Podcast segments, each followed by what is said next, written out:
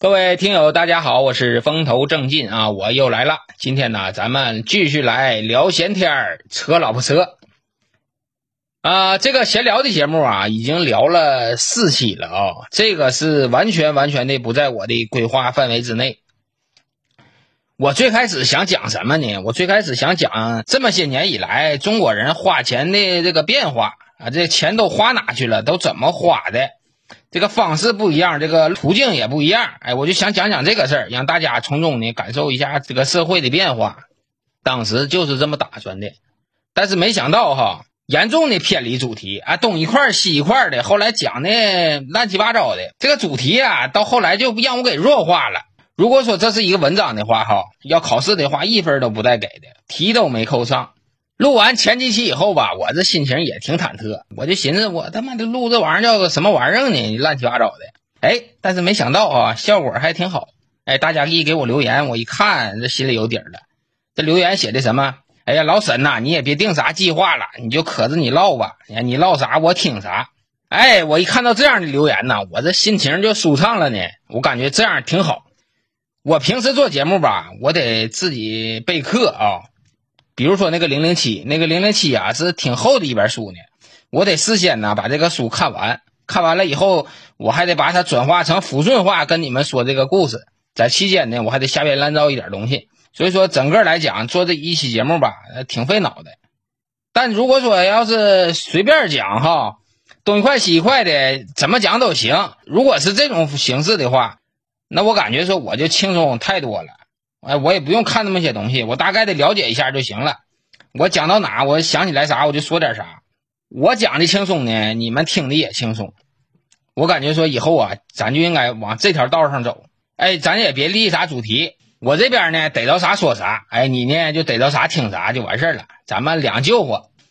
老沈呢没什么水平啊，我再次重申一下啊，我讲不出来什么深刻的道理。做这个节目呢，只能说是抛砖引玉。我给大家一个回忆的线索，大家呢捋着我这个线索呢，能把之前的自己的过往啊倒出来，把自己的曾经呢回忆一下，在回忆的过程中呢，你一定是幸福的，哎，这也是老沈带给大家的一种快乐吧。所以说大家呢得感谢我，在你们感谢我的同时呢，我也得感谢你们。为什么呢？这几期的留言呢，我看了一下。有很多的朋友啊，也给我补全了我曾经忘记的东西，也让我呀想起了很多的事儿。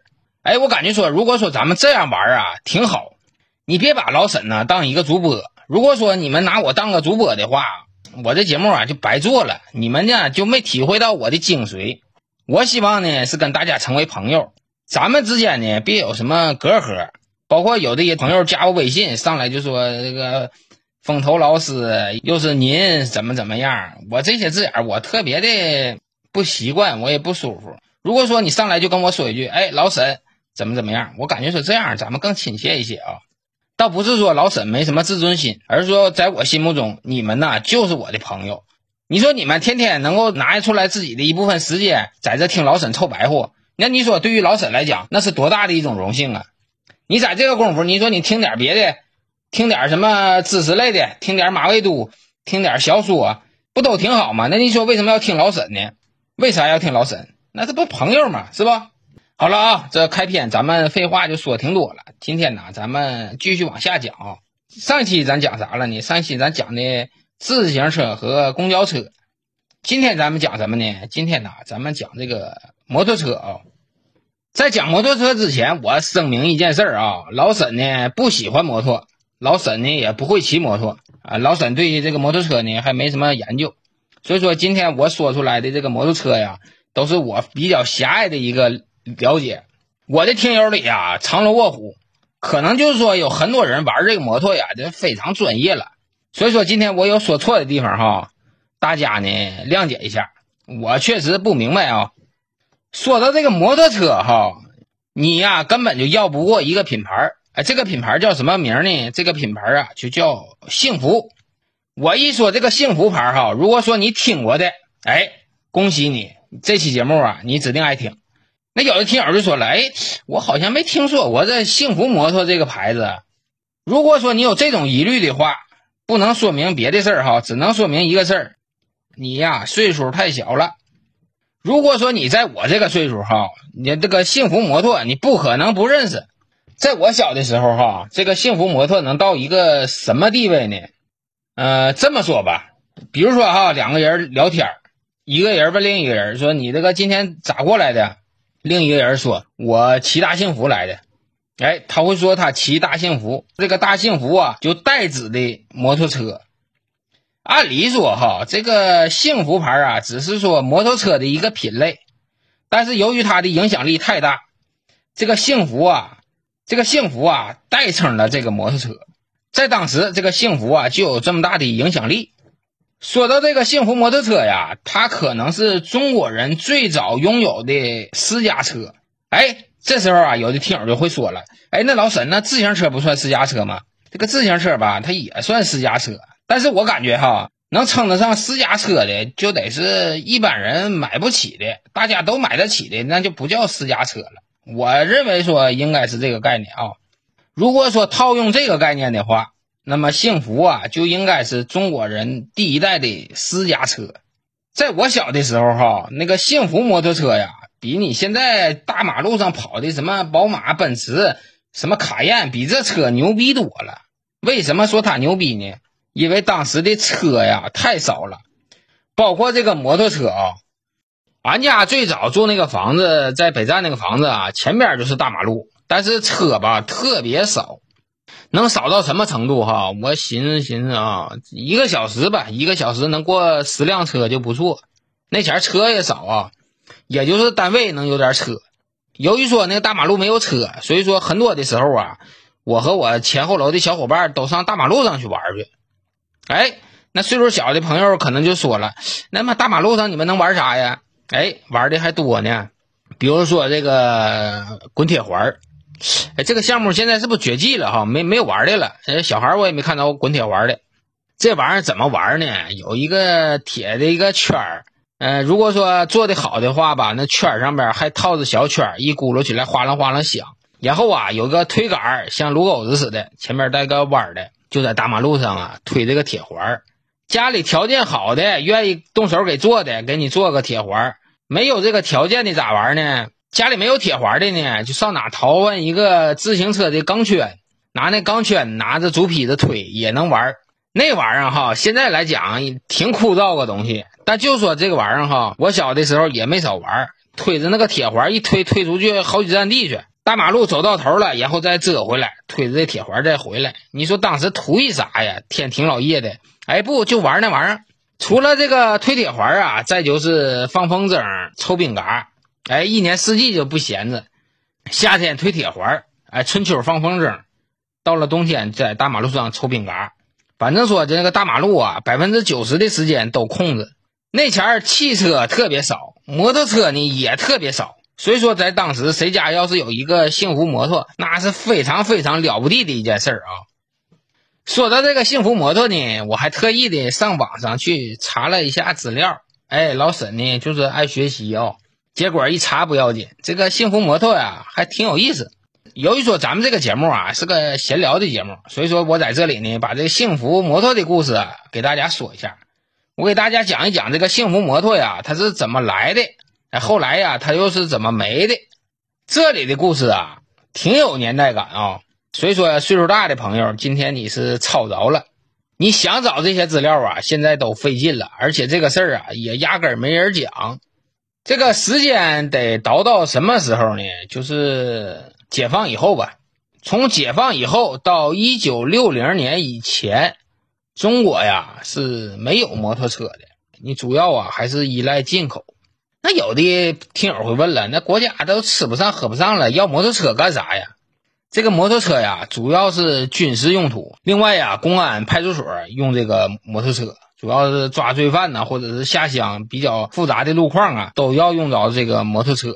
在我小的时候哈，我记事儿的时候，那个派出所和公安局呃都有摩托车，但他们那个摩托车呀是绿色的，挎斗子摩托，现在叫挎子哈。挎斗子还分两种呢，有的是单斗的，这个斗里吧就坐一个人有的斗里呢是坐俩人的，前后排加上这个司机，司机后边再坐一个，也能坐四个人那载客量还正经不小呢。但是那个摩托呀，就是容易翻，开快了一拐弯啊，容易翻。这事儿我咋知道的呢？因为我看他们翻过呀，小的时候看着过那个摩托车翻啊。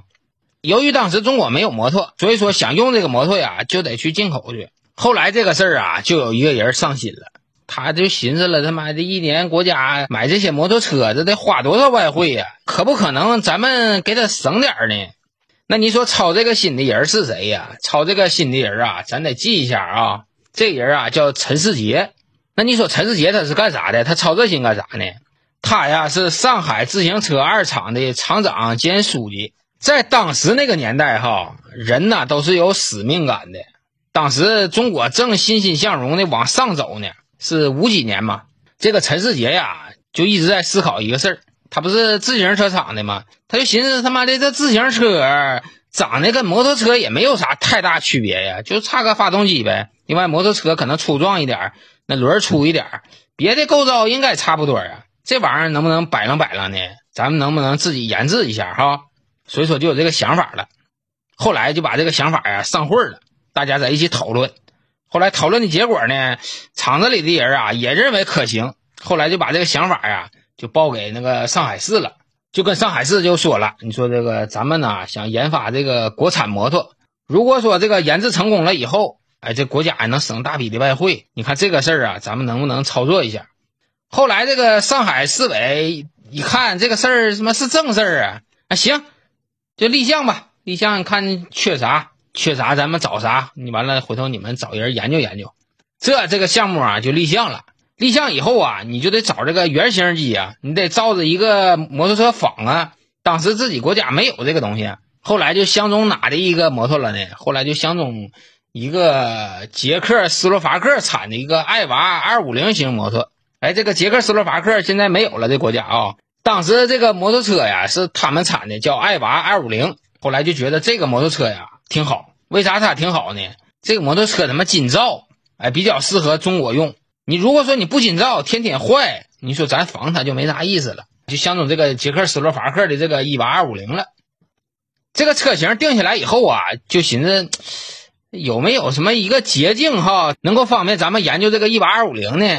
后来呀，有人给提供了一个线索，就说什么呢？就说这个摩托车呀，不是说你们最先研制的，之前呢有一个厂子研制了，但是没成功，他们手里呢有八拉图纸，你看你能不能管他要一下？这时候又通过上海市帮着协调，找到了曾经研究过这个一八二五零摩托车这个厂家，这个啊是一个消防器材厂。当时他们呢想研究这个摩托车，到那去，哎，就把这个图纸啊给要来了。当时都是公家的事儿啊，不存在不给。要来以后，这自行车厂啊就开始试制这个一瓦二五零的摩托。当时那个年代哈，这个研究这个摩托车是一项政治任务，他倒不是说为了他挣钱啊，只是说为了国家省外汇，为了国家早日崛起，研究这个摩托。这个样车拿到手以后啊，第一件事是干什么呢？第一件事啊就是拆，拆完了以后，各个车间呐就像领任务似的啊，一车间把这一二百五十个零件领走，你回去研究去啊；二车间你再拿走两百个零件，完三车间、四车间、五车间把这些零件啊就化整为零了，每个车间呢都像政治任务似的都领回去，然后啊做这个零件。当时所有的零件啊都需要重新制作。因为他们自己啊没有生产线，这个车呀就相当于传出来的，就这么的哈。在当时，整个自行车厂不干别的，自行车啊不生产了，放一边就开始研究这个摩托。全厂用了多长时间呢？全厂啊用了一个月呀，大干了一个月，传出来几台呢？传出来五台摩托车。哎，你别说哈，他妈也挺厉害。这五台车呀是传出来了，接下来呢面临着一个问题，什么问题呢？这车得有个牌子，叫什么名呢？当时研制成功这个车的时候啊，是一九六零年啊，六零年，六零年之前有一个比较特殊的时期，什么时期呢？就是大跃进，当时浮华风、大炼钢铁，给国家呀也造成了很大的损失。后来这厂长一寻思，哎呀，现在目前的老百姓面临最大的渴望是什么呢？不是别的，就是幸福啊。所以说，当时给这个车呀就取名叫“幸福牌”。哎，这时候啊才有了幸福摩托车。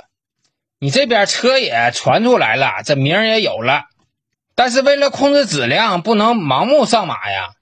这个自行车厂啊，再次的决定，我们呐得做出来一批实验车，得测试一下这个车到底行不行。后来全厂又大干，一共传出来多少台呢？一共传出来二十一台。这二十一台传出来以后，然后啊就开始上道测试，在厂子里就找了二十一个人，骑着这二十一台摩托，从指定地点出发，到指定地点集合。反正就是这二十一个人撒出去以后，哈，到了下班的点儿就回来了六辆，哎，剩余的十五辆在半道全趴窝了。也就是说啥呢？这个车呀是做出来了，但是呢质量不合格。全厂工人呐挺沮丧，啊，忙活了一大气，这产品还不合格。后来厂长啊又发动群众，继续的呀对这个摩托车进行改进。结果到一九六二年再次测试这个摩托车的时候，一共是十辆摩托车，这回做的是极限测试啊，从河北的邢台一直开到北京去，这个道可是不近了啊。后来经过六百公里的测试，这十台幸福摩托从出发地到目的地北京，没有一个说有故障的，也就是从那天开始。这幸福摩托呀是质量合格了，这回是啥也不差了啊！摩托车有了，牌也落了，也具备量产的条件了。但是有一个更大的问题出现了，啥问题呢？这摩托车是做出来了，啊没人买呀。他们这个厂子以前是生产自行车的，你生产自行车有人买？你想一想吧，当时是六几年，你说谁家买摩托车干啥呀？你说摩托车做出来了。下游没需求，这一下就哈了。后来这个厂长啊，就有点上火了。哎，正在他上火的时候，他想起了厂子里的一个人儿。这个人叫什么名呢？这人啊叫杨林川。杨林川当时在质检科啊，在没进这个厂子之前，他是当过兵的。如果说没记错的话，他在解放军的后勤部当过兵。他一下就想起来这条道了，他就把那杨林川给叫来了。他就跟那杨林川说：“哎，那个杨哈，我听说你当兵的时候在那个解放军后勤总部，你现在还有战友在那没？”这时候这杨林川就说了：“哎，那有啊，那我老领导都搁那，像我们连长、我们团长都在那，啊，他们没退役呢，我是大头兵，我退役了。”这时候啊，这厂长陈世杰就跟这杨林川说了：“呃，交给你个任务哈，你看我们这个摩托车呀做出来了，但是呢没销路。”你看，你能不能找一找你们之前的老领导，跟他介绍介绍我们这个摩托车，这是个正事儿啊。如果说部队能用这个摩托车对我们进行采购，我们这个厂子啊就活了。要不你说这些人天天闲拉腰似的在这待着干啥呀？结果这杨林川啊临危受命，拿着单位开的介绍信，就去他这个原单位解放军后勤总部了。结果到那去跟领导一说，领导一看，他妈的这是个正事儿啊！这个摩托车呀，确实是需要，当时买还挺贵，但是没听说过中国哪个厂子能生产摩托车呀。结果一联系，人家同意用。后来把这幸福摩托车的样车往这个部队一送，部队用完了以后，反响特别好，订单就像雪片一样。部队呀开始大量的采购这个幸福牌的摩托。这边是订单有了，但是问题又来了，啥问题呢？产能又跟不上了，部队呀要大批量的订购这个摩托，但当时这个自行车厂能生产多少呢？一年呐就能生产六百辆，远远满足不了军方的需求。这时候啊，市里头就着急了。市里一看说任务扔下来了，你说完成不了，这可咋整啊？那当时都是任务嘛，计划经济。后来呀，这个市里给想办法，说那个你们自行车厂啊，最好跟那个宝山农机修配厂。你两家呢合并一下，农机修配厂那边呢也没啥活，一天闲的呀屁都呲呲的。他以前呢生产农机有点基础，你俩强强联合一下，这问题啊不就解决掉了吗？结果上海市市委从中斡旋，这上海自行车二厂和这个宝山农机厂啊就合并了。这个厂名叫什么呢？叫上海摩托车制造厂。厂子合并以后啊，那就是如虎添翼了。结果在后来又扩大产能，又更新设备，又不断的研发新产品。就当时啊，都是提供给军方的啊。那前那个幸福摩托呀，都是绿涂装的。就这么的，这幸福摩托车呀，就算是走上正轨了。后来到了八十年代末吧，这个私人购车的限制啊，就放开了。就当时你只要是说有钱，哎，就能购买这个摩托车，不像是最早需要拿票了。这时候啊，这幸福摩托车的春天呐就来了。幸福摩托最著名的型号幸福二五零开始走进了千家万户啊！大家猜一猜，这个幸福摩托车当时卖多少钱啊？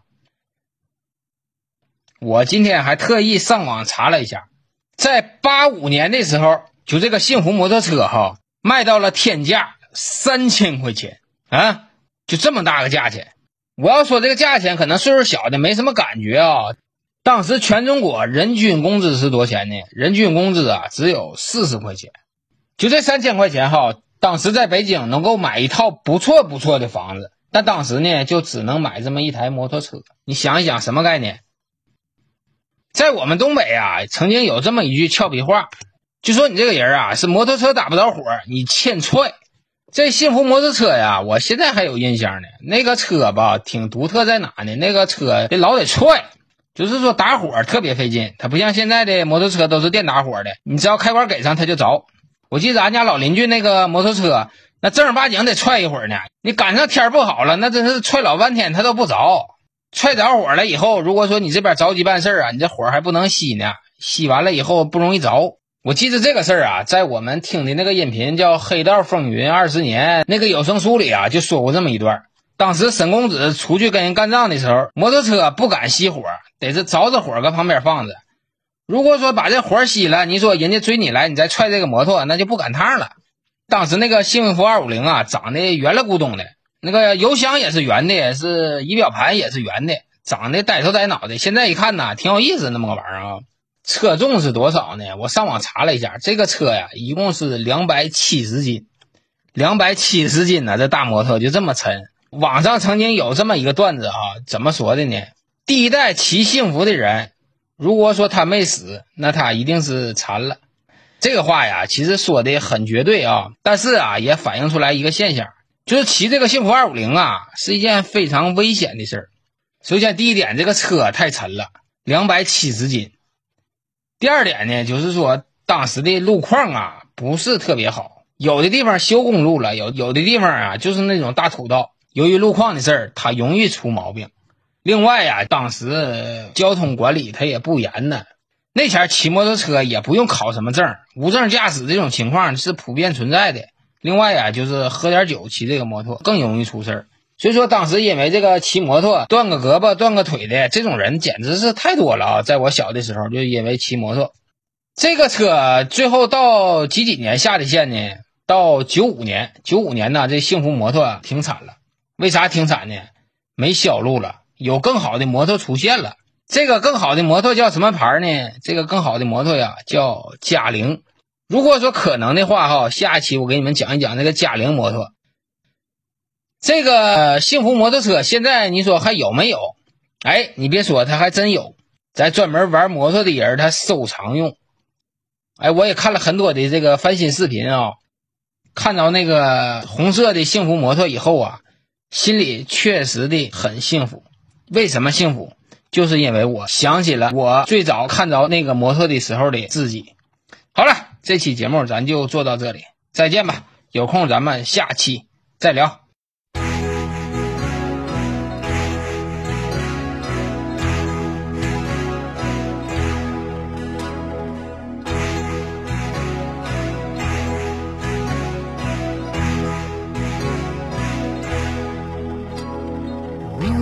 的黑眼珠和你的笑脸，怎么也难忘记你容颜的转变。轻飘飘的旧时光就这么溜走，转头回去看看